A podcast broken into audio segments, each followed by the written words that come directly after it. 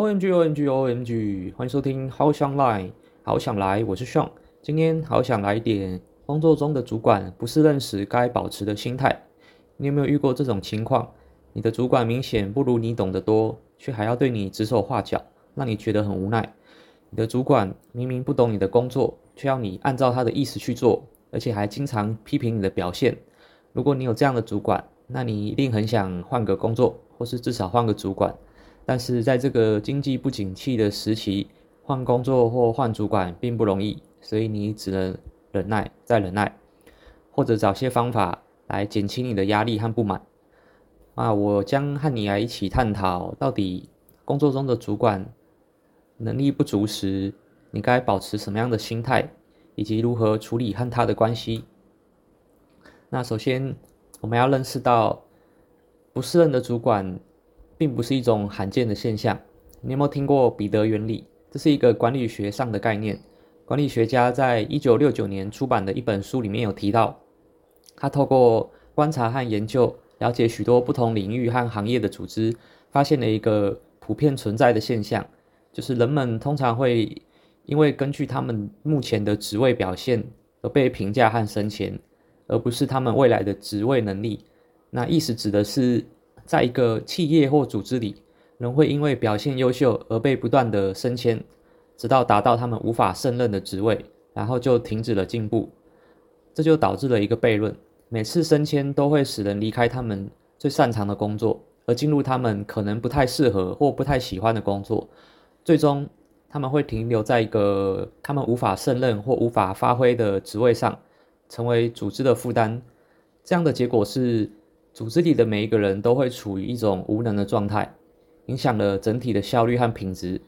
那听起来很可怕吧？但是你知道吗？其实彼得原理也可以用来帮助我们调整工作的心态和运用。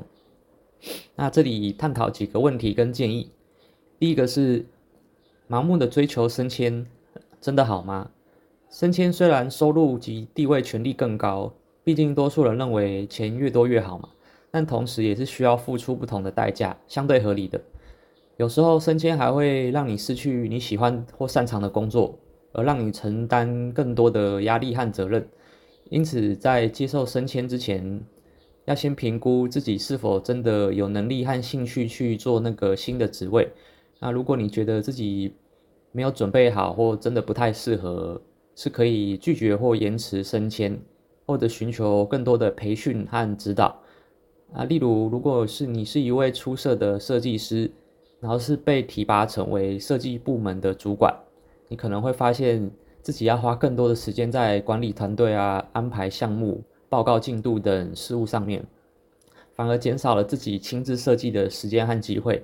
那如果你觉得这种转变不符合你的期望或喜好，你是可以婉拒这次的升迁。或者要求公司提供更多关于管理技能和领导力的培训和资源。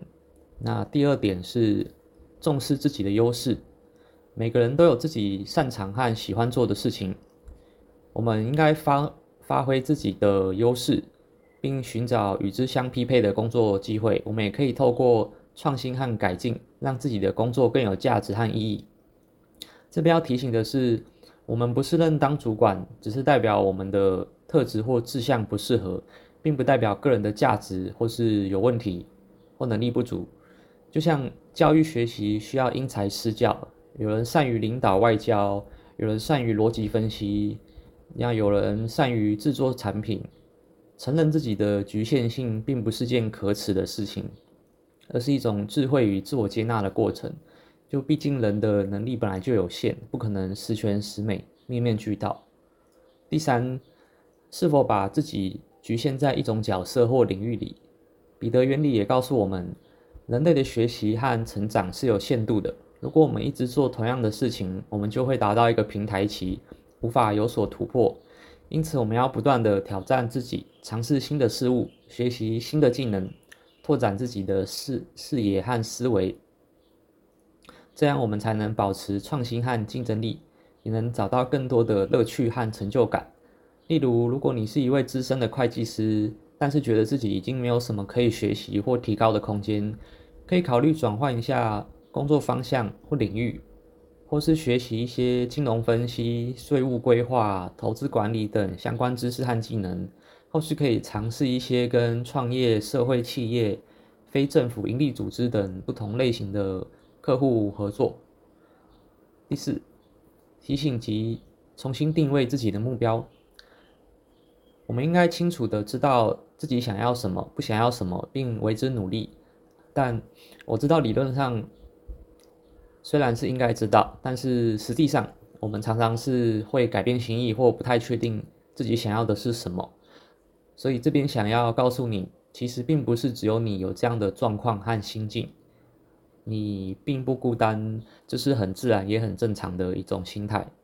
大家都是在摸索中学习成长，挫折体验中确认方向。我们可以选择照组织或社会所限制的影响的被影响。那也可以按照自己的心意去生活和工作，这一切都是由我们自己决定，并不是他人的责任或权利。第五，不要把工作当成生活的全部，这个也是老生常谈，但最容易被忽略的。彼得原理也提醒我们，工作并不是衡量我们价值和幸福的唯一标准。我们不能把自己完全定义在我们所做的工作上，也不能把自己完全奉献给我们所做的工作。我们要有自己的兴趣和爱好，有自己的家庭和朋友，有自己的梦想和目标。我们要学会平衡生活和工作，享受生活的每一刻。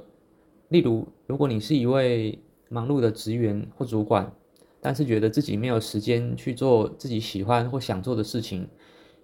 你也许可以调调整一下自己的工作节奏和方式，比如减少加班，委托别人处理一些细节，或拒绝一些不必要或不感兴趣的案件。同时，你也可以找到一些让你放松或开心的活动或兴趣来充实自己的生活，像是去旅行、看电影、爬山、健身、做菜、学习你感兴趣的领域的事物。那最后。当我们遇到能力不足的主管时，我们不要太过惊讶或生气，他们可能也是无辜的受害者，只是被错误的安排了在不适合他们的位置上。我们可以尽可能以同情的角度来理解他们，毕竟主管也是人，他也有自己的优点和缺点。也许他在某些方面很有能力，但是在你的工作领域却不太熟悉。也许他是因为某些原因被提拔上来的，但是没有接受过足够的培训或指导。也许他是因为自己的不安全感或是压力，才会对你过分苛求或挑剔。